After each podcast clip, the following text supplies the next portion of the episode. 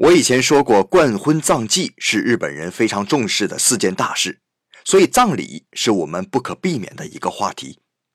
日本的丧葬习俗和我们不太一样。中国虽然各地有不同的习惯，但一般是守灵两天，第三天火化。日本呢，则是去世当天晚上守灵，第二天就举行葬礼火化。